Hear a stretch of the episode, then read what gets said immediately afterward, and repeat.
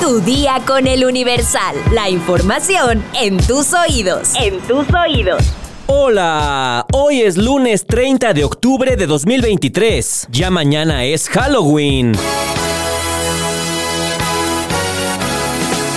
¿Quieres espantarte? ¿Sabías que alguien podría estar rastreando la ubicación de tu celular? Si quieres saber cómo evitarlo, descúbrelo al final de este episodio. Mientras tanto, entérate. Nación. Acapulco, que está destrozado. Quiero agua para tomar, para poder tomar. Sí, estamos abandonados. Nadie, ninguna autoridad se ha acercado ahí a mi colonia. Nadie ha ido a presentarse. Ni tan siquiera ni llevar agua, nada. Depositamos escaso de agua antes de que pasara el huracán. A cinco días del paso del huracán Otis, habitantes del puerto de Acapulco se siguen quejando de la falta de ayuda, ya que se sienten abandonados por las autoridades estatales y federales. Sin embargo, no pierden la fe de que pronto les llegue una despensa, agua y luz para retomar sus actividades básicas. En colonias como Costa Azul, Praderas de Puerta Azul, Cerrada de Puebla, Vacacional, Renacimiento y Colosio, continúan las filas de personas buscando agua, comida y albergue para pasar la noche, pues lo perdieron todo por los efectos del ciclón de categoría 5. Los que no robamos nos estamos muriendo de hambre, gritó desde la fila para recibir agua potable un señor de la colonia Costa Azul. La parroquia del Sagrado Corazón de Jesús en Costa Azul se convirtió en un albergue en el que a diario llegan decenas de personas para conseguir agua, comida y medicamentos. Habitantes de la colonia Cerrada de Puebla acuden a la glorieta de la iglesia de Costa Azul para conseguir un garrafón de agua. Se forman desde las 5 de la mañana, pero la planta que instaló la Secretaría de Marina solo tiene capacidad para mil litros. La señora Rufina Palma denunció que las autoridades no han subido ayuda al poblado de Vista Hermosa donde vive. Ya están robando, ya no puedes, eh, tienes miedo en las noches, pasan eh, con las lámparas a ver qué casa está vacía y se meten. Es una inseguridad, de, de veras estamos indefensos la, la ciudadanía, porque no hay nadie que nos cuide. Lo ve, ve, ¿Quién nos cuida? La Marina nos trae agua, pero un poquito. Nos dieron una torta, poquita. Y acá nos dieron unos panes, poquito. Para todos los que somos, no hay ayuda del gobierno. Ya eh, entre las familias nos juntamos y comemos juntos de todo lo que tenemos. No hay luz, ¿qué puedes refrigerar? Entonces, ¿qué comes? No hay comida. Y donde te dan comida, hacen listas. Ante la escasez de agua en el puerto, decenas de personas asisten al río que pasa por la colonia Caravana para bañarse y lavar su ropa. Se trata de un cauce por el que normalmente corren aguas negras, pero al no haber en este momento desembocadura de las mismas, ahora baja agua cristalina de la parte alta del municipio. Pese a que el presidente Andrés Manuel López Obrador aseguró que estaban controlados los saqueos, la rapiña sobre la costera Miguel Alemán continúa en plena luz del día sin presencia de la autoridad. Se espera que este lunes comiencen a funcionar las cocinas comunitarias instaladas por el ejército mexicano en las colonias de la parte alta del puerto de Acapulco, consideradas las más afectadas por el ciclón. Metrópoli. Próxima estación, Terminal Pantitlán.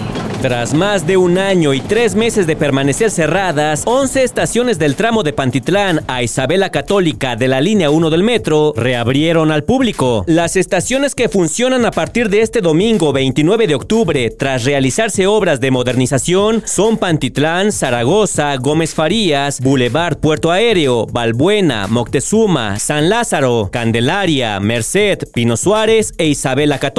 Se recuerda a la ciudadanía que este tramo de Pantitlán a Isabela Católica solo aceptará el pago con tarjeta de movilidad integrada debido a la modernización que se realizó en el sistema de peaje y como parte de la salida paulatina del boleto del metro. Entre las adecuaciones que se realizaron fueron cambios de vías, rieles, durmientes, sustitución de balasto y tubería de drenaje, cableado, así como construcción de tres nuevos cárcamos de alta capacidad. Es importante destacar que el tramo que va de A Observatorio se mantendrá unos días más en operación antes del cierre para su remodelación. El jefe de gobierno, Martí Batres, dijo que será en los próximos 10 días cuando se efectúe el cierre de este tramo. Sin embargo, a pesar de ser el primer día de su reapertura, el sistema de transporte colectivo informó que la estación Moctezuma de la línea 1 presentó fuego en una parte de sus vías derivado de la presencia de un objeto metálico. La situación fue atendida y no representó riesgo para la operación. En tanto, el metro informó que el avance de los trenes permanecería continuo y exhortó a los usuarios a respetar la línea amarilla de seguridad y resguardar sus pertenencias al ingresar al andén.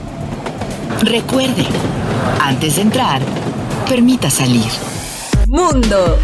Elecciones locales en Colombia son un golpe al gobierno de Gustavo Petro. Con un 55% de participación, las alcaldías de Bogotá, Medellín, Cali y Barranquilla quedaron en manos de opositores o candidatos desligados del gobierno izquierdista de Gustavo Petro.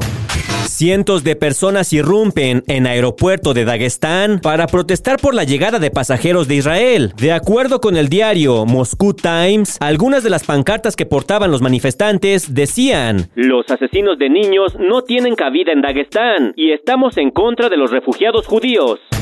Joe Biden, presidente de Estados Unidos, urge a Benjamín Netanyahu, primer ministro de Israel, permitir el aumento inmediato de ayuda humanitaria en Gaza. Biden mantuvo una conversación telefónica con Netanyahu en la que le reiteró que Israel debe de tener en cuenta a los civiles de la franja. La Organización Mundial de la Salud expresa profunda preocupación por orden de evacuación del hospital Al-Quds de Gaza. La Media Luna Roja explicó en las redes sociales que Israel ha amenazado con bombardear el hospital Al-Quds situado en el norte de Gaza. Espectáculos. I'm Chandler. I make jokes when I'm uncomfortable. Fuentes policiales que arribaron a la propiedad de Matthew Perry, en la que lo encontraron muerto la tarde de este sábado, han dicho públicamente que hallaron medicamentos recetados en la casa del actor. Sin embargo, ninguno de ellos se trata de una sustancia ilícita, por lo que hasta el momento han descartado que el deceso haya sido causado por el consumo de narcóticos. Este sábado se dio a conocer la muerte del actor de 54 años, mejor recordado por su aparición en la serie Friends luego de que fuera hallado sin signos vitales dentro de su jacuzzi. Sin embargo, aún no se esclarece qué fue lo que desencadenó su fallecimiento, pero agentes de la policía de Los Ángeles ya han hablado públicamente de algunos detalles de los que pudieron percatarse después de recibir una llamada para asistir a Perry. Según fuentes oficiales, la policía recibió una llamada en la que se solicitaba su asistencia para resolver un accidente acuático. Sin embargo, cuando llegaron a la propiedad de Matthew, se percataron que el actor ya no se encontraba con vida, por lo que ya no fue necesario trasladarlo a la unidad de cuidados intensivos. De acuerdo con las declaraciones, no había ningún signo o indicio de que el actor que dio vida a Chandler Bing hubiera consumido ninguna clase de opioide y aunque los agentes sí encontraron medicamentos, aseguran que se trataban de fármacos recetados como antidepresivos, ansiolíticos y medicamentos para tratar la enfermedad pulmonar obstructiva crónica conocida como EPOC, los cuales también pueden ser administrados para tratar otras dolencias como el enfisema o la bronquitis. Cabe aclarar que a pesar de que son unos de los primeros informes resolutivos, aún no se ha anunciado una causa oficial de la muerte del actor. La nota curiosa del día. Una mujer en Italia decidió que ya era hora de que sus hijos hicieran sus vidas y como no quisieron hacerlo por las buenas, los demandó. La demandante, de quien no se proporcionó su nombre y es identificada solamente como una jubilada de 75 años que vive en la ciudad de Pavia, demandó a sus hijos de 40 y 42 años en el tribunal donde los acusó de quedarse más tiempo del permitido en el hogar maternal. Así lo informó la cadena estadounidense CNN, citando información de un secretario judicial local. Según la demanda, ambos hombres, a los que la descontenta progenitora califica de parásitos, tienen trabajo, pero siguen viviendo en su casa sin pagar renta ni contribuir. Perdón, me da risa. La mujer, separada del padre de sus hijos, vive de su pensión que destina íntegramente al mantenimiento de la casa y a la alimentación. De acuerdo con la demanda, los hijos no solo no contribuyen económicamente para ayudar a su madre, sino que tampoco colaboran con las tareas domésticas. La jueza Simona Caterbi dio la razón a la madre y dictaminó esta semana que los hijos, a los que calificó de bamboccioni o bebés grandes, tienen hasta el 18 de diciembre para abandonar la casa de su madre. Sin embargo, dado que en Italia es una práctica común que los hijos, particularmente hombres, se queden en el hogar familiar hasta bien entrada la edad adulta, los hijos no se quedaron de brazos cruzados y decidieron contrademandar a su madre. La juez Caterby reconoció la existencia de dicha ley, pero argumentó que ya no parece justificable teniendo en cuenta que los dos demandados son sujetos mayores de 40 años y una vez superada cierta edad, el hijo ya no puede esperar que los padres continúen con la obligación de alimentos más allá de los límites que ya no son razonables. Por su parte, el abogado que representa a los hijos dijo que aún no se ha decidido si se recurrirá la orden de desahucio. ¿Y tú a qué edad te saliste de la casa de tus padres? Deja tu comentario en Spotify. También si todavía vives ahí.